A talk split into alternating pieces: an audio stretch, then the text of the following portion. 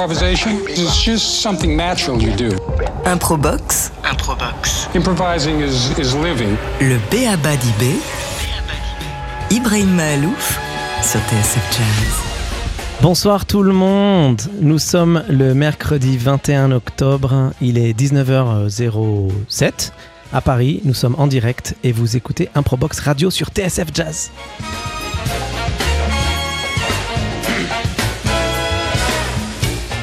Mon invité, mon tout premier invité pour cette Improbox Radio numéro 1 et qui sera à mes côtés pendant environ une heure est un virtuose, un virtuose du journalisme engagé. Qu'on aime ou qu'on n'aime pas, personne ne peut rester indifférent face à son parcours, son engagement et ses combats. Il compose de véritables symphonies. En effet, ses mélodies sont constamment ancrées dans cette nécessité du collectif qui lui est si cher. Mais aussi, parfois, il aime les tourner en solo, lorsqu'il part seul ou avec son caméraman faire le tour du monde pour nous apporter des images qui nous touchent et la plupart du temps nous bouleversent. Euh, et cet homme sait que ces images, ces SES et CES, ces images font des miracles. En effet, il est partout, dans la presse écrite, à la télévision, mais surtout son territoire de prédilection, c'est le net, les réseaux sociaux. Mon invité s'est fait remarquer un certain nombre de fois ces dernières années. Parfois, ce sont des coups médiatiques, parfois même à ses dépens. Mais la plupart du temps, il sait ce qu'il fait. Il choisit bien ses notes, ses bémols, ses dièses, et c'est toujours fonction de la tonalité de départ. La fondamentale n'est jamais bien loin, même s'il aime les accords qui frottent un peu et qui ne sonnent pas toujours juste à l'oreille de tout un chacun. Et s'en amuse certainement, il s'en amuse certainement un peu dans un coin de sa tête. Enfin, on va en parler, je sais pas, je me trompe peut-être. Il sait au fond que tout le monde trouve ses mélodies plutôt justes. Dénoncer les abus, tirer les signaux d'alarme, sensibiliser son entourage et si possible plus largement obtenir via des pétitions, des arrêtés de préfet, voire qui sait, faire voter des lois et transformer ses convictions en partitions. C'est ça son credo. Et puis j'adore, euh, j'adore parce que ces symphonies qui pourtant font ou sont un constat plutôt amer du monde qui nous entoure, eh bien se terminent toujours par une petite touche d'optimisme, un bel accord majeur pour nous faire un peu rêver et si possible d'un monde idéal, comme ces dernières pages de son livre, de son dernier livre, Choc, journal de guerre écologique, que j'ai lu vraiment comme on écouterait, allez, la symphonie du nouveau monde. Mais si vous savez, cette symphonie numéro 9 qui commence en mi mineur, une tonalité on ne peut plus triste et qui inspire la désolation d'un monde qui part en cacahuète. Allez, je vous raconte un peu plus pour que vous compreniez la comparaison avec le livre de mon invité, parce que quand même, c'est super important. Euh, Cette symphonie a été composée à New York à la fin du 19e siècle par ce compositeur bohémien qu'est Antonin Dvorak, et qui, entre autres, évoque un des plus grands drames humains de l'histoire, l'extermination des Indiens d'Amérique. Et bien, cette symphonie du Nouveau Monde, qui fait référence donc à un nouveau monde cataclysmique et assassin, se termine pourtant par cet accord majeur, cet accord majeur magistral. Écoutez, écoutez. Si ça, c'est pas magistral, Voilà. Symphonie du Nouveau Monde. La fin de la Symphonie du Nouveau Monde se termine alors qu'elle parle de choses dramatiques par cet accord majeur. Alors, on ne sait pas si cet accord majeur est là par cynisme, par sarcasme ou bien véritablement par volonté euh, d'imaginer une suite optimiste possible à ce drame.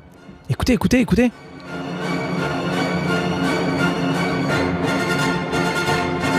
Dingue. Ah, il, il le matraque bien l'accord majeur là. Hein?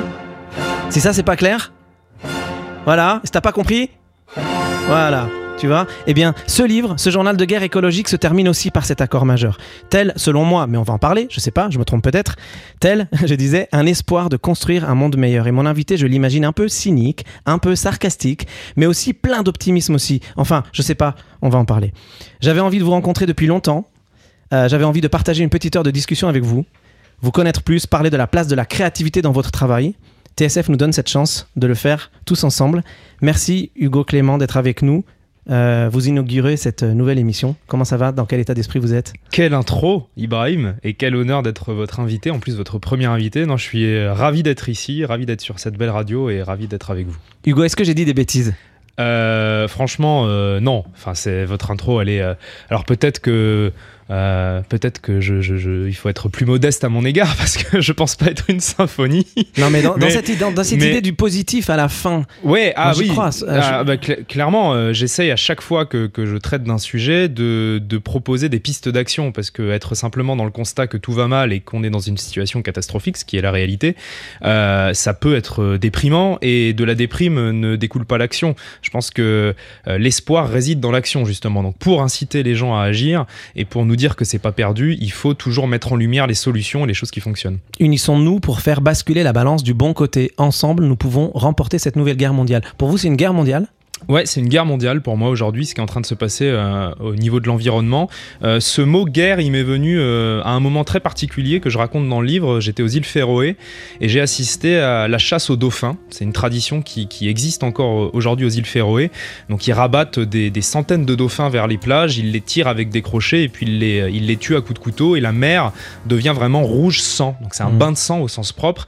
Et c'est là que ce mot de guerre m'est venu. C'est parce que c'est vraiment ça que cette image m'a évoqué, une guerre. Et ça se retrouve dans beaucoup d'endroits euh, partout sur la planète, avec euh, d'un côté des gens, euh, des femmes et des hommes qui se battent pour protéger ce qui peut encore l'être, pour éviter le désastre, pour proposer des solutions, et de l'autre des groupes industriels, des forces politiques qui continuent à détruire le vivant et, et- et- la beauté du monde qui nous entoure sans vergogne. Donc pour moi, il y a vraiment aujourd'hui une guerre mondiale avec différents fronts, et c'est, ce sont ces lignes de front que j'ai voulu parcourir avec ce livre. Alors, comme, comme on, est ici dans une radio musicale, et comme euh, la thématique de cette émission qui va donc avoir sa récurrence, parce que toute, toute cette année, on va se retrouver les troisièmes mercredis du mois vers 19h, comme ça, avec, euh, avec des personnalités pour, pour, pour parler. Évidemment, on va parler du livre, évidemment, on va parler de vous, mais j'aimerais moi aussi parler de vos inspirations. Pourquoi vous choisissez le mot guerre? J'ai compris, j'ai compris l'impact des images, j'ai compris l'impact du sang dans l'eau, et j'ai bien vu aussi comment vous avez construit ce bouquin de manière assez progressive. C'est pour ça que je parle aussi de symphonie. Vous commencez par un thème, vous développez. En fait, il y a plusieurs histoires qui, qui euh, s'enchaînent les unes, un peu comme des mélodies qui s'enchaînent les, les unes après les autres. Et ça va de plus en, c'est de plus en plus dramatique en fait. En fait, à chaque fois que je lisais. euh, en fait, pour, juste pour nos, nos auditeurs, ce sont des, des histoires que vous racontez, des expériences. Chaque expérience, vous, vous, en- vous parlez de chiffres, vous parlez de choses extrêmement pragmatiques, et vous donnez votre sentiment, et à chaque fois, on a l'impression qu'on a atteint le fond. Et en fait, il y a encore pire. Et à chaque fois, on se dit, mais ça, ça peut pas être pire que ça. Et c'est encore pire. Et c'est encore pire. Et c'est un constat euh, extrêmement amer au final. Et c'est pour ça que je parle de symphonie, parce qu'il y a cette euh, dramaturgie, en fait. Est-ce que cette dramaturgie, vous y avez pensé en l'écrivant? Est-ce que vous êtes dit, je vais mettre ça dans cet ordre-là? Et est-ce que le mot guerre, il est là uniquement parce que vraiment vous avez été choqué, que pour vous c'est une guerre, ou parce que vous choisissez vos mots pour d'autres raisons. Est-ce qu'il y a d'autres raisons à ça? Je l'ai pas pensé aussi euh, brillamment que vous le faites, parce que j'ai pas votre talent, Ibrahim, mais euh, je l'ai vraiment pensé comme un journal, euh, c'est pour ça d'ailleurs que je l'ai appelé comme ça, un journal de correspondants de guerre qui parcourt les fronts et qui, qui essaye de transmettre à la fois des informations, les chiffres que vous citez, mais aussi des émotions, parce que je pense que dans le journalisme de guerre, enfin en tout cas le, journalisme de, terrain, le reportage, les émotions sont primordiales et laisser transparaître une forme d'empathie avec ce qu'on vit, c'est c'est la manière dont j'ai envie de travailler aujourd'hui. Je j'ai plus envie de faire du journalisme uniquement euh, factuel, relativement froid, où je ne dis jamais ce que je pense. J'ai envie de, de raconter comment je, je, je- je vis les reportages sur le terrain. Mais il y a des chiffres froids, qui vont froid dans le dos d'ailleurs. Ah, parce mais il y a des chiffres, c'est pour ça que guerre, pour moi, euh, euh, est tout à fait adapté. On fait une guerre au vivant, on fait une guerre au monde qui nous entoure. Les êtres humains, ils représentent 0,01% de la vie sur Terre. Mais ils ont éliminé 83% des animaux sauvages, la moitié des plantes. 70% des oiseaux aujourd'hui sur la planète sont des poulets ou des poules, c'est-à-dire des volailles. Euh, si vous prenez tout le poids, ce qu'on appelle la biomasse, donc le poids des êtres vivants, des choses vivantes, que ce soit les plantes ou les animaux, euh, sur tous les mammifères de la planète, 60% des mammifères sont des animaux domestiques, des porcs, des vaches, des poulets, 36% sont des êtres humains, et il reste seulement 4% de mammifères sauvages aujourd'hui sur la planète. Donc on est en train de faire le vide autour de nous. Ouais, c'est affligeant. ouais. On a construit un royaume dont on Mm. est les maîtres incontestés par la domination, la brutalité, Mm. mais ce royaume est en train de devenir un cimetière. On est en train de devenir les, les rois d'un cimetière. Et plus ça va aller, plus ça va en s'aggravant. Et euh, cette nouvelle extinction, parce que c'est ce que disent les scientifiques, hein, on, a, on a euh, lancé la sixième extinction, nous les êtres humains, la première qui est causée par un être vivant, euh, risque à terme de nous emporter nous aussi, parce qu'on dépend en tant qu'espèce d'un écosystème en bonne santé, d'une chaîne de biodiversité, et si tout s'écroule autour de nous, ce qui est en train de se passer aujourd'hui, on risque à terme d'être emporté nous aussi. Euh, quand, quand je vous entends parler Super comme ça- ambiance, hein. Non, mais quand je, quand je vous entends parler comme ça, je me dis c'est une sorte de guerrier, une sorte de James Bond. Alors je fais une transition de dingue évidemment parce qu'on va écouter un peu de musique, Euh, mais euh, vous êtes une sorte de James Bond du, du- du, euh, de l'écologie. Je sais pas, une sorte d'enquêteur incroyable qui justicier qui va essayer de, de, faire en sorte que la petite boîte n'explose pas. Je mets en lumière les James Bond de l'écologie. Moi, je vois plutôt mon, mon rôle comme ça. Je mets la lumière sur les, les femmes et les hommes qui, qui combattent tous les jours sur le terrain. J'essaye de leur donner euh, euh, de l'écho, de donner de l'écho à leurs actions. Euh, moi, je suis pas un James Bond, mais par contre, je fais tout pour qu'on entende et qu'on écoute enfin les James Bond de l'écologie. Merci Hugo. En fait, je, je parlais de James Bond parce que je voulais faire une petite, un petit clin d'œil. on, va, on a des invités sur le plateau, des invités musiciens et chanteuses, musiciens incroyables, qui vont jouer un extrait de James Bond de Goldfinger. Euh, merci d'accueillir, s'il vous plaît, Alfio Origlio au piano. Euh, c'est un extrait de son album Secret Places. Il est accompagné de Celia Kameni au chant, de, Brice Bered euh, à la contrebasse et de Zaza, Zaza Desiderio au, à la batterie. Ibrahim Mahalouf sur TSF Jazz.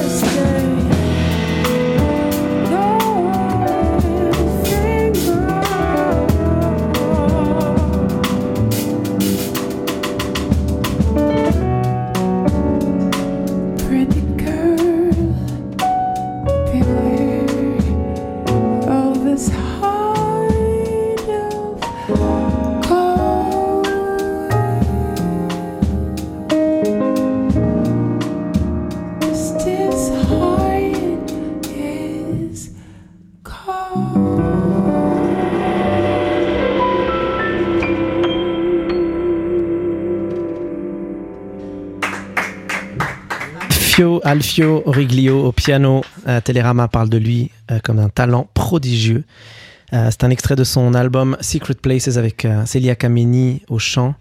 Merci Célia. Bah là aussi, en fait, le monde parle de vous comme d'une pépite à découvrir absolument. On vous connaît en particulier avec votre collaboration avec le Amazing Keystone, mais pas seulement évidemment. Brice Bered à la contrebasse et Zaza Desiderio à la batterie. Voilà, merci à vous. Sublime. alors, Ah, j'ai trouvé ça- ça, magnifique. Bravo, franchement, c'est c'est vraiment extraordinaire. hum, est-ce que le James Bond s'est senti euh, inspiré j'ai trouvé. Non, franchement, je, je suis euh, assez fasciné par, euh, par cette radio parce que je trouve qu'à chaque fois qu'on l'écoute, et je dis pas ça pour vous flatter parce que je suis là, on se sent bien instantanément. Mon père est un grand fan de jazz et donc je, je suis sûr qu'il m'écoute. Vous avez grandi dans le jazz. Est-ce que quand on est euh, journaliste, avant d'en arri- d'en arriver à ce niveau de journalisme, avec cette exigence-là, est-ce qu'il y a l'équivalent des gammes? Qu'est-ce que- qu'est-ce qu'on fait comme gamme? Comment on se prépare? Comment on travaille? C'est quoi l'expérience du travail quand on est journaliste Moi, j'ai l'impression, pardon, hein, j'ai l'impression que le, jo- le journalisme, c'est l'image qu'on a souvent des musiciens qui est fausse, qui est que c'est absolument inné. En fait, il y a des heures et des heures, évidemment, de gamme et de travail et de répétition. Est-ce que le journalisme, c'est la même chose? Ouais, bien sûr, on, bouffe du terrain, comme on dit. On, commence euh, nos débuts de reporter par enchaîner les reportages, pas forcément très gratifiants au début. Alors euh, moi, j'ai adoré ces premières années. Euh, on fait, on passe énormément de temps sur le terrain, on passe énormément de temps loin de nos familles, et, euh, et je pense qu'on apprend à être journaliste, à être reporter au contact du réel. Et euh, il n'y a pas vraiment d'école qui prépare à ça. Il y a des écoles de journalisme qui nous donnent les bases, mais euh, il n'y a que le, terrain et l'expérience du, du terrain qui peut nous permettre euh, de devenir euh, pro. Mais ça n'existe pas, le- le- Et je pense l'école. qu'on n'a jamais fini, on n'a jamais Ouais. fini d'apprendre hein, en tant que journaliste. Moi, j'ai l'impression d'apprendre tous les jours, euh, Comme tout le monde fois que- finalement. comme tout le monde. Ouais. Et, et c'est vrai qu'on a quand même la chance d'avoir un métier où on rencontre des gens différents tous les jours. On rencontre des gens passionnants, euh, euh, que ce soit des musiciens, des scientifiques, des militants euh, et, et des hommes politiques. Même ça peut être passionnant aussi. Euh, Ah bon oui, oui, ça peut aussi Ouais. être passionnant par moment. Euh, et je trouve ça, voilà, je trouve, je trouve que c'est vraiment un, un métier euh, qu'on est réveiller- très chanceux de faire. Réveiller les consciences, ça s'apprend pas. C'est quelque chose que. Euh, si, je pense Apprendre à réveiller les consciences. Bah, en fait, moi au début, j'en avais pas conscience que. Moi, j'ai choisi le journalisme pour, euh, pour une raison assez égoïste finalement. J'ai choisi le journalisme pour voyager, euh, pour être tout le temps un peu à droite à gauche. Je regardais le JT de France 2 avec mes parents et j'étais fasciné de voir ces journalistes qui un jour étaient au Liban, la semaine d'après étaient aux États-Unis, la semaine suivante en Afrique. Et je trouvais ça vraiment fascinant de voir ces gens toujours là où ça se passe, partout dans le monde. Et donc, c'est vraiment. Ça a été ça le moteur au début. Votre pas- pouls batte au même rythme Exactement, que le monde. quoi, exactement. Donc c'était assez, assez égoïste, quoi. Et puis petit à petit, euh, j'ai pris conscience de l'impact du journalisme et euh, de la force de ce métier qui est un instrument, comme, euh, comme vous l'avez dit, de, de changer les, qui permet de changer les choses, qui permet de, de rentrer dans un rapport de force avec les autres puissances, qu'elles soient politiques, économiques, et euh, qui permet euh, aux citoyens et aux citoyennes de prendre des décisions pour elles-mêmes, pour eux-mêmes, en connaissance de cause. Et vous dites à un moment donné, notre attitude est suicidaire. La survie des humains dépend du bon fonctionnement de l'environnement dans lequel, pardon, j'arrive pas à lire, dans lequel ils sont apparus et ont évolué. Sans biodiversité, sans écosystème sain, pas d'avenir envisageable, etc., etc. Euh, à cet égard, la pandémie du coronavirus liée à notre rapport destructeur au monde sauvage sonne comme un avertissement. Il n'y a pas un moment où quand on est comme vous, c'est-à-dire euh, ce journaliste qui va là où, là où ça va pas en fait. hein, euh, nous, les, nous les artistes, on essaie toujours d'être là où ça va en fait, parce que quelque part notre mission c'est d'égayer. Mais vous, vous êtes euh, vous- pas seulement d'égayer évidemment. Hein, je voudrais pas non plus. Vous racontez le monde aussi. On essaie de raconter le monde, mais avec une forme de poésie. Mhm. Alors que le journaliste que vous êtes, euh, Hugo, Clément, euh, en fait, vous, vous êtes là pour dire, hé, là, ça va pas, il va falloir qu'on se bouge un peu, là, ça va pas, voilà les chiffres, voilà, dans ta gueule, en fait. C'est ça que ça veut dire, pardon de le dire comme ça, Ouais, mais ouais, c'est ça que ça veut dire. Et c'est ce que dit, en fait, ce bouquin. Il Ouais. n'y a pas un moment où on est un peu. Pardon, mais pas dégoûté, mais il n'y a, pas- y a pas un truc où tu- on se dit j'ai envie de vous tuer. Il y Ouais, a tu- pas un on truc peut de- se tutoyer. il hein. n'y a pas un moment où tu te dis euh, merde en fait j'en ai marre j'arrête parce que c'est trop trop nul tout ça c'est trop dégueulasse j'en ai marre je vais passer à un truc plus plus fun plus poétique plus cool Bah, il peut y avoir des moments de découragement, évidemment, euh, quand on assiste à des scènes qui sont difficiles à vivre. C'était le cas de la chasse aux dauphins, mais il y en a eu plein d'autres. On peut se sentir découragé, mais moi, je prends toujours le prisme euh, des résistants, des combattantes et des combattants. Et dans chaque reportage, dans chaque chapitre de ce livre, il y a des gens qui, qui, combattent et qui remportent des victoires. On peut parler euh, euh, par exemple de Gilles Moine, qui est un homme extraordinaire, qui est à la tête d'un centre de soins pour la faune sauvage dans le Jura, euh, qui travaille notamment sur les lynx. Il soigne les lynx blessés, il les relâche, il, les protège contre les braconniers, et c'est quelqu'un qui au quotidien avec ses équipes remporte des victoires et, protège concrètement cette espèce. Et quand on passe une semaine, deux semaines avec Gilles Moine sur le terrain, on repart de là, on n'est pas du tout désespéré, même si on a vu des lynx se faire braconner, on n'est pas désespéré, même si on a su que euh, tel ou tel chasseur avait eu la gâchette un peu facile. Euh, on est plein d'espoir parce qu'on se dit qu'il y a des gens qui résistent et qui, et qui, remportent des, qui remportent des batailles. Il faut aussi mettre ça en avant. Il y a des choses qui marchent, il y a des, des gens qui accomplissent des choses formidables. Et donc, certes, le constat est indispensable parce qu'on on va pas y aller par quatre chemins. On est dans une situation qui, catastrophique. Tout le Mm. monde le dit, les scientifiques le disent. Il faut les écouter, mais il faut aussi donner la parole à- aux milliers, aux dizaines de milliers de gens formidables qui prennent des risques sur le terrain et, Donc qui, on- et qui réussissent. Donc on descend, on descend, on descend dans cette émission un peu comme la symphonie dont je parlais, puis on va remonter un peu à un moment donné. hein. Euh, on, va, on va revenir un peu à de la musique maintenant. Euh, juste, euh, je voulais vous entendre Alfio Origlio. Euh, vous allez rejouer dans quelques secondes. Qu'est-ce que vous allez rejouer juste après? Alors après, nous allons jouer une, euh, un arrangement sur une chanson de Stevie Wonder qui s'appelle The Secret Life of Plants, la vie Mm. secrète des plantes. Bah, c'est, c'est- c'est- c'est marrant, ça résonne bien là sur tout ce qu'on est en train de se dire là. Ouais, carrément. Et ben juste après ça, on va écouter Alfio Origlio avec The Secret of Plants, The Secret Life of Plants, euh, accompagné par Celia Kameni aussi, Oui. euh, avec Brice Bered et Zaza Desierido. Improbox, Et en réalité, la vie, c'est l'improvisation. le B.A.B.A. d'IB, Puisque l'inattendu nous attend toujours, inévitablement, le long du chemin. Ibrahim Mahalouf sur TSF Jazz. Alfio Origlio au piano, Celia Kameni au chant, Brice Berrer, je dis depuis, depuis tout à l'heure Brice Berret, Brice Berrer à la contrebasse, Zaza Desiderio à la batterie, The Secret Life of Plants de Stevie Wonder. I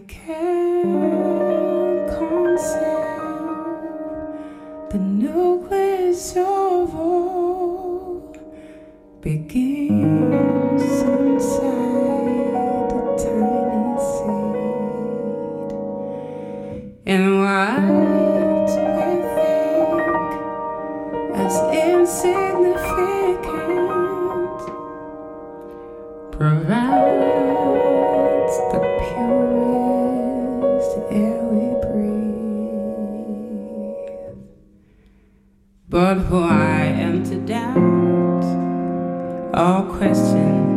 the inevitable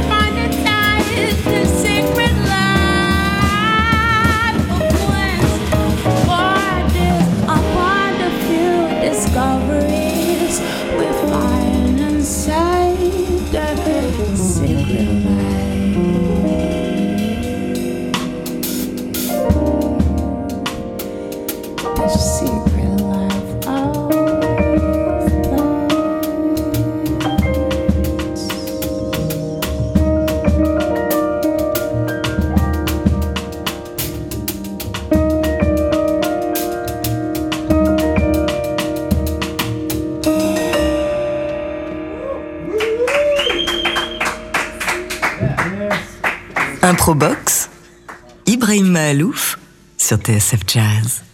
L'incroyable voix de Célia Kameni en live. Hugo, euh, Clément, un jour on se dira, on était là Ouais. quand, euh, quand elle a chanté dans ce petit studio de TSF Jazz en direct, un petit concert en privé pour nous avec euh, ses pianos et arrangements absolument sublimes d'Alfio Origlio. Euh, merci pour ce magnifique euh, euh, Secret Life of Plants euh, avec euh, à la contrebasse Brice Berrer et à la batterie Zaza Desiderio. Euh, c'est un quartet absolument sublime qui réinvente un peu aussi euh, cette, cette chanson et puis pas mal d'autres chansons sur cet album euh, euh, que j'adore, Secret Places, euh, que je conseille absolument à tout le monde.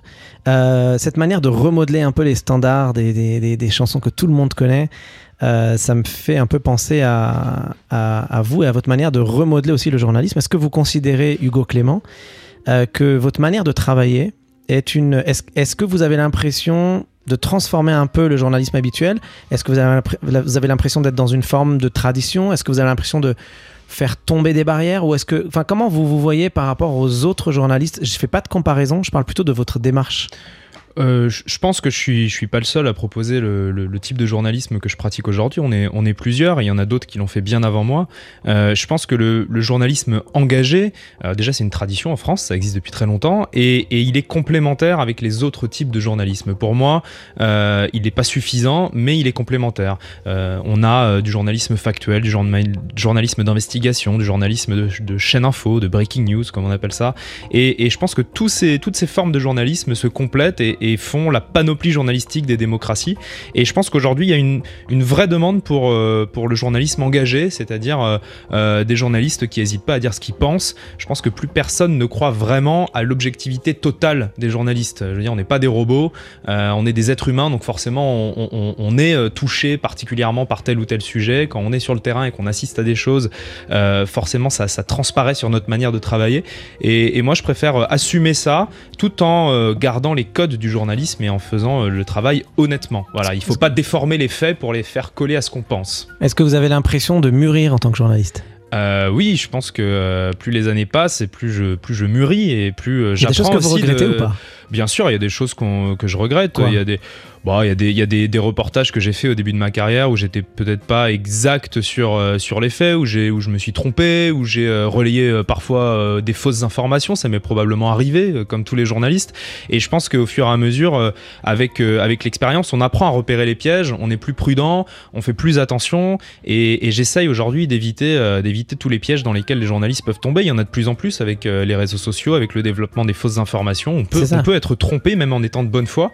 Il faut savoir reconnaître ses erreurs et il faut euh, savoir reconnaître qu'on est euh, un être humain avec ses, avec ses failles. est-ce qu'il y qu'il y a un danger dans moi je pense que un- évidemment si je pose la question c'est que je pense que oui est-ce qu'il y a un danger dans ce journalisme de, qui est un peu parfois peut-être un peu trop spontané pas assez réfléchi. Euh, on cherche évidemment le buzz ça ça tout le monde évidemment on le sait mais on, cherche des scoops on sait pa- parfois on en arrive même je trouve à, des limites on est borderline on est capable presque de démolir son frère ou son cousin ou son prochain pour avoir le scoop qu'il faut etc et ce- cette bienveillance c'est-à-dire ce qu'il y a de bienveillant dans le journalisme moi je trouve qu'il se perd un peu. Et avec vous quand je vous lis, euh, Hugo Clément, je trouve, je retrouve en même temps un engagement, mais avec de la bienveillance. Je ne sais pas si ça a toujours été comme ça, mais, mais, mais euh, je trouve en tout cas que dans ce livre-là, cette bienveillance, elle me, elle me surprend un peu de, de votre part aussi, parce que je sais que vous venez euh, d'un monde où les scoops, il faut être au taquet, il Ouais. faut être toujours là. Moi, je, moi, je, j'ai, j'ai Je décidé- m'attendais, si vous voulez, vous- je vous coupe un peu, mais en fait, je m'attendais à, à quelque chose d'un peu. euh, parfois, je me disais, Hugo Clément, il va, il va mettre un peu du sale, il va mettre un truc, il va, il va faire du clash, etc. Et en fait, je me suis rendu compte que vous êtes quelqu'un d'extrêmement gentil, de bienveillant. Et que et, ça, ça fait du bien en fait. En tout cas, je- j'essaye d'être le plus curieux possible et je pense que c'est vraiment la qualité essentielle pour les journalistes, c'est d'être euh, curieux et d'aller voir les gens, y compris euh, avec qui on n'est pas d'accord. Et c'est ce que je fais dans ce livre, c'est ce que je fais dans les émissions. Euh, je vais voir les gens qui causent des dommages à l'environnement, qui participent à détruire la biodiversité pour recueillir leur point de vue et les faire réagir sur ça. Et, et- je pense que ce qui est important, c'est de ne pas avancer masqué. Moi, quand je vais voir les gens, j'essaye pas de les piéger, euh, j'essaye pas euh, de me présenter sous un autre jour, de cacher mon identité. Euh, la plupart des gens savent ce que je pense sur tel ou tel sujet, savent euh, ce que j'ai pu faire comme reportage. Et, et donc même les gens qui sont pas d'accord avec ma vision des choses ou qui sont pas d'accord avec ma manière de travailler, je pense qu'ils reconnaissent ce- ce- cette transparence et que donc ils sont plus en confiance finalement parce qu'ils ils savent comment me situer et ils savent la manière dont, dont je peux aborder certains Et puis problèmes. vous, vous cherchez le dialogue aussi, parce que je vois pas. Et le dialogue, c'est super important. Voilà, il y a une phrase moi qui m'a marqué, c'était la page 16 de, de ce bouquin euh, que je rappelle qui s'appelle Journal de guerre écologique, mais en même temps, c'est pas que la guerre. Les bateaux appartiennent à quelqu'un, mais l'océan est à tout le monde, donc à personne. Et là, vous vous interrogez, dites mais pourquoi prendre soin de quelque chose qui n'est pas à moi, qui n'est pas à moi? Et c'est un peu la question euh, qu'on a, on a envie de dire à tout le monde. Mais en fait, c'est à tout le monde. Occupons-nous de notre maison, en fait. Et c'est ce dialogue-là que vous créez avec la personne qui lit et qui vous écoute. Mais ça, c'est une idée centrale dans la question environnementale. Effectivement, euh, la nature n'appartient à personne. Et donc, c'est difficile d'en prendre soin. Parce que euh, quand vous êtes propriétaire de quelque chose, vous allez défendre votre propriété, vous allez euh, la préserver, euh, faire en sorte qu'elle soit bien. Euh, et comme, effectivement, je prends l'exemple des océans, mais c'est très vrai, une, une partie des, des océans, une grande partie des océans sont ce qu'on appelle des eaux internationales. Donc, elles n'appartiennent à personne, à aucun État. Et, et du coup, c'est très difficile de protéger ces zones parce que personne n'est là pour, pour, pour faire régner une loi qui n'existe pas.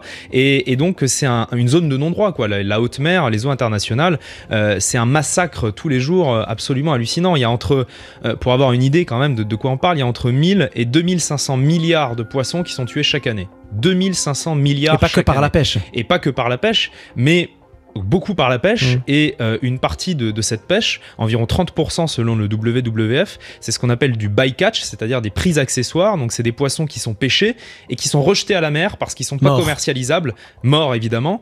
Donc 30% de 2500 milliards, c'est des centaines de milliards d'animaux marins tous les ans qui sont tués pour rien, qui ne sont même pas mangés parce qu'ils ne correspondent pas aux standards de l'industrie et qui ne correspondent pas à ce qu'attend le consommateur. Sur certains, certaines pêcheries, par exemple le chalutage de crevettes euh, en Asie, vous avez 95% de bycatch. C'est-à-dire que sur 100 kilos que vous remontez à bord, il y a 5 kilos de crevettes. Mm. 95 kilos, c'est d'autres espèces que vous n'allez pas vendre et que vous rejetez morts à la mer. Et ça se passe euh, en France en ce moment. On a un gros problème avec les dauphins.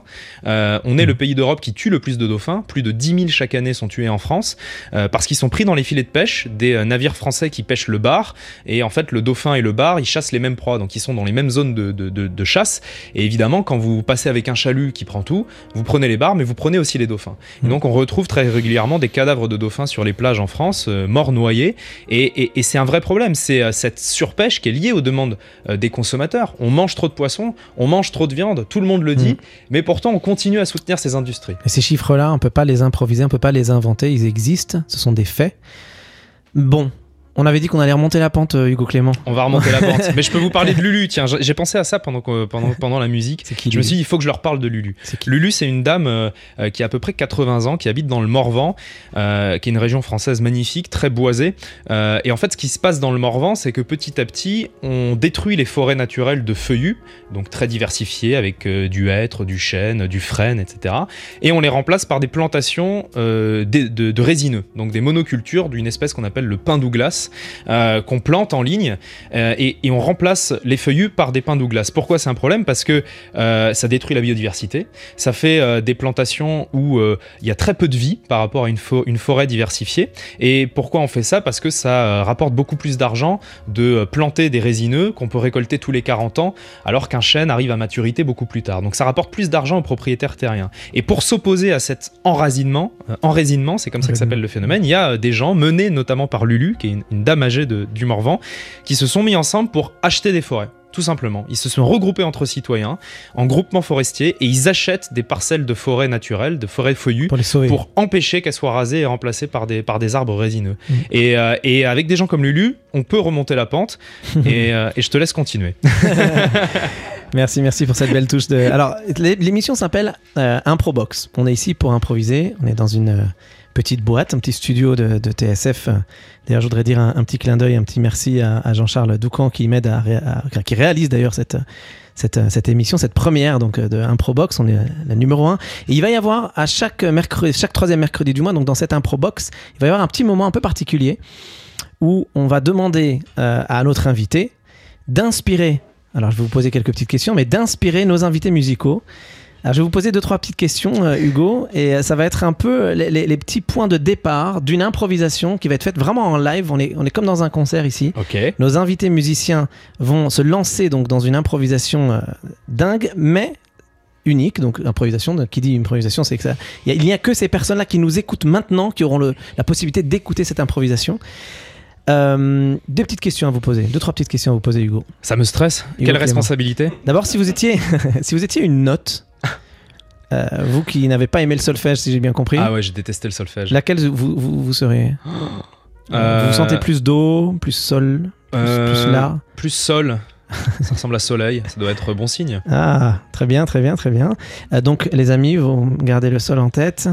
Euh, C'est si- la note la plus compliquée ou pas Non. Je, je Non, sais pas. j'en- J'en sais rien. J'ai dit au hasard. Je suis désolé. hein. Ils aiment bien le sol, c'est cool. non, si vous dites sol dièse, c'est un peu plus. non, je- Euh, votre vie, euh, votre vie, vous la, vous la qualifieriez, hein, parce Oui. que je vais finir par réussir à parler, de plutôt paisible, plutôt active ou assez stressante. Vous avez compris un peu l'idée. Plutôt active. Plutôt mais, active. mais heureuse. Active mais heureuse. Les amis, vous gardez ça en tête. Et, et l'allure de votre vie, est-ce que c'est plutôt tranquillou? Est-ce que ça va? Ou est-ce que c'est bien speed? C'est bien speed. C'est bien speed. Hein hein hein on sent que ça va bouger, ça va bouger. Et euh, donnez-moi deux, deux petits sentiments, deux petites émotions pour qualifier votre état d'esprit aujourd'hui. Euh, vous avez dit que vous étiez heureux. Peut-être que est-ce qu'il y a peut-être un, un- une- un autre sentiment, une autre, une autre, euh, Reconnaissant et bienveillant. reconnaissant, bienveillant. Vous entendez les, les amis? Euh, pour finir, juste, vous pouvez donner une petite impulsion. Alors, évidemment, nos invités musiciens, euh, Alfio Riglio au piano, Celia Kameni euh, au chant, Brice Berrer à la contrebasse et Zaza Desiderio à la batterie, vont prendre quand même 2-3 petites minutes pour euh, se papoter un tout petit peu, pour comment ils vont construire leur improvisation. Mais- Ah non, non, ils y vont directement. non, c'est ça. Est-ce que vous pourriez nous lancer une petite impulsion? Écoutez bien, les amis, une petite impulsion, un truc musical. Je sais que vous avez fait de la batterie quand vous étiez plus jeune. Une percussion? Une, une- un petit, une idée, une idée. Alors, je m'excuse par avance auprès des auditeurs de TSF Jazz qui ne doivent pas être habitués Un à truc avoir un- simple. une, une prestation de si basse qualité. un truc simple, un truc Euh, simple. un truc simple, genre un rythme quoi. Ça peut être un petit rythme, voilà. Comme ça, comme ça Zaza Desiderio, qui est un batteur euh, Euh, brésilien incroyable, va, va entendre ça et ça va, ça va le motiver. Alors, Ouh, je sens que ça va danser. Yeah. ok, alors on va juste après ça, on va vous écouter improviser les amis sur euh, sur ces idées-là, sur ces thèmes-là en sol. Hein, oubliez pas, il y a le sol hein, derrière ça. Très bien, très bien les amis. Allez, à tout de suite. Improbox, Donc l'idée, c'est vraiment de faire de l'improvisation aussi pour s'amuser. le B.A.B.A. d'IB, Non mais ça te permet d'inventer, ça développe l'esprit d'inventivité. Ibrahim Mahalouf sur TSF Jazz. Absolument, c'est ça. Inventé. Vous êtes donc sur Improbox sur TCF Jazz. Euh, Hugo Clément, notre invité, a donné son inspiration, ses mots, son rythme, sa couleur.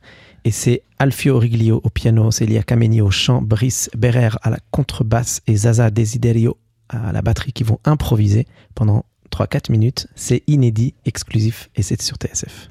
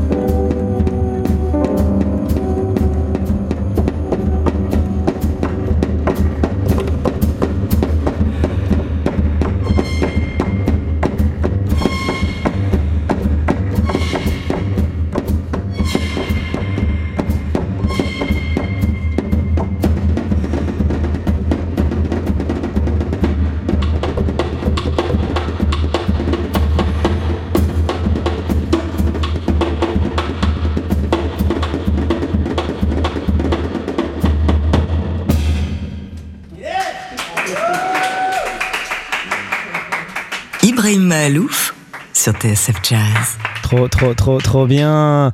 Euh, Célia Kameni au chant, Alfio Origlio au piano, Brice Berrer à la contrebasse et Zaza Desiderio à la batterie. Vous nous avez régalé. Merci beaucoup, beaucoup, beaucoup.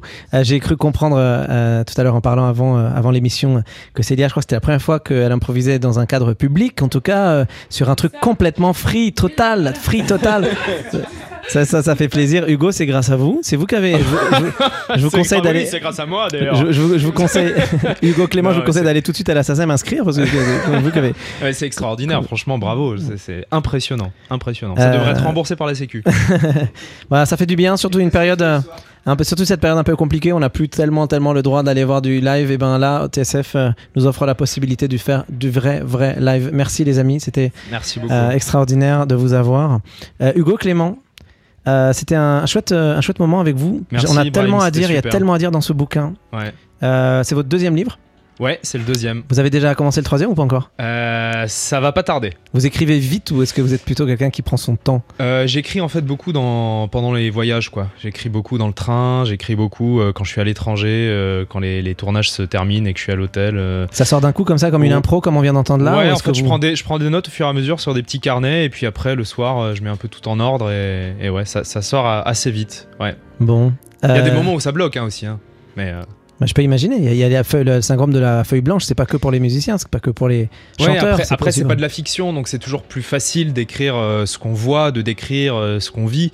Euh, c'est la, la fiction, je pense, c'est un exercice d'écriture plus difficile. Mais c'est par contre, c'est très facile à lire votre livre. Ça se lit d'une traite. Moi, je l'ai lu en un shot, comme j'ai dit. Bah, il y a six pages, donc ça va vite. Ouais, c'est- c'est ça. Je plaisante, je plaisante. tout le monde. Il y en a un tout petit peu plus quand même. Allez, il y en a, on est à 200 et quelques pages. Euh, journal de guerre écologique. Euh, pour finir cette, euh, cette improbox numéro 1, Hugo, j'avais envie de faire un petit, un petit parallèle. C'était. On va envoyer une, une petite musique pour finir. C'était un- une musique qui a été enregistrée en, en 1966 pour le label Capitol. Euh, ça s'appelle Mercy, Mercy, Mercy Live at the Club. Euh, c'est Cannonball Adderley. Alors, contrairement à ce que son nom indique, ça n'a pas été enregistré dans un club de Chicago, euh, mais dans un studio hollywoodien, en présence d'un public qui a visiblement, enfin, à qui on a visiblement demandé de créer une sorte d'ambiance jazz club. Cannonball Adderley, ce saxophoniste de génie qui à l'époque avait à peine 38 ans et qui vient de se faire un peu connaître parce qu'il a participé à deux, trois petits projets d'un gars qui cartonnait à l'époque qui s'appelait Miles Davis. et qui est accompagné par son petit frère, qui a à peine deux ans de moins que lui, qui s'appelle Nat Adderley au, corn- au cornet, avec Victor Gaskin à la contrebasse et Roy McCurdy à la batterie. Surtout un autre gars qui a à peine 3-4 ans de moins que eux et qui va cartonner quelques années plus tard, mais qui pour l'instant, vient tout juste de, de- de débarquer d'Autriche après avoir gagné un concours de jeunes talents. C'est le claviériste Joe Zawinul qui euh, là est donc euh, au Fender Rhodes et qui se trouve être aussi le compositeur de ce morceau qui a un succès public immédiat euh, très grand public, ça cartonne, ça devient quelques années plus tard un véritable standard, un titre incontour- incontournable. Vous allez voir d'ailleurs, euh, on, on sent bien qu'il y a des moments où ils improvisent vraiment dedans et c'est ça c'est génial. Alors pourquoi ce titre Hugo Clément? Parce que c'était mon petit cadeau avant de nous quitter. Euh, Au-delà de, la- sympa. au-delà de la musique, il y a aussi ce discours incroyable en introduction, vous allez voir, où le jeune Cannonball Adderley parle. Il parle de la- de l'adversité. J'avais envie de clore cette première euh, d'improbox avec ce, avec ce musicien, surtout cet homme qui explique sa réponse face à l'adversité. Je pense que c'est un magnifique message pour tous ceux qui, comme nous, euh, ont des rêves, des idéaux. Donc merci, merci, merci, c'est pitié, pitié, pitié. Ça dit plutôt mercy, mercy, mercy d'ailleurs. Donc ayons pitié, aidons-nous les uns les autres pour ne pas se faire la guerre. Ayons pitié de notre planète euh, qui nous supporte malgré ce qu'on lui fait subir. Ayons pitié des êtres vivants, de tous les êtres vivants qui y logent. Évidemment, tout ceci n'est pas étranger à ce climat amer dans lequel nous sommes tous après l'assassinat sauvage d'un homme qui ne souhaitait que transmettre. Un prof, Samuel Paty, à qui on pense aujourd'hui évidemment très fort. Merci Hugo Clément. Merci Ibrahim, c'était un honneur et j'admire beaucoup l'artiste que vous êtes, donc je suis très heureux d'être venu ici. Merci, merci euh, Jean-Charles Doucan pour la réalisation. Donc c'était euh, une improbox. Une, euh, voilà, je vous souhaite une bonne soirée à tous, à tous les auditeurs. Merci d'avoir passé ce petit bout de soirée avec nous. Merci à tous les musiciens, Alfio Origlio, Célia Kameni, au chant Brice Berrer, Zaza Desiderio. Et maintenant c'est Cannonball Adderley. Merci, merci, merci. À bientôt le 18 novembre pour Improbox Radio number 2. You know, sometimes we're not prepared for adversity. When it happens, sometimes we're caught short. We don't know exactly how to handle it when it comes up. Sometimes we don't know just what to do when adversity takes over. and uh, I have advice for all of us. I got it from our pianist, Joe Zavinu, who wrote this tune. And it sounds like what you're supposed to say when you have that kind of problem. It's called mercy, mercy, mercy. Mercy, mercy, mercy, mercy.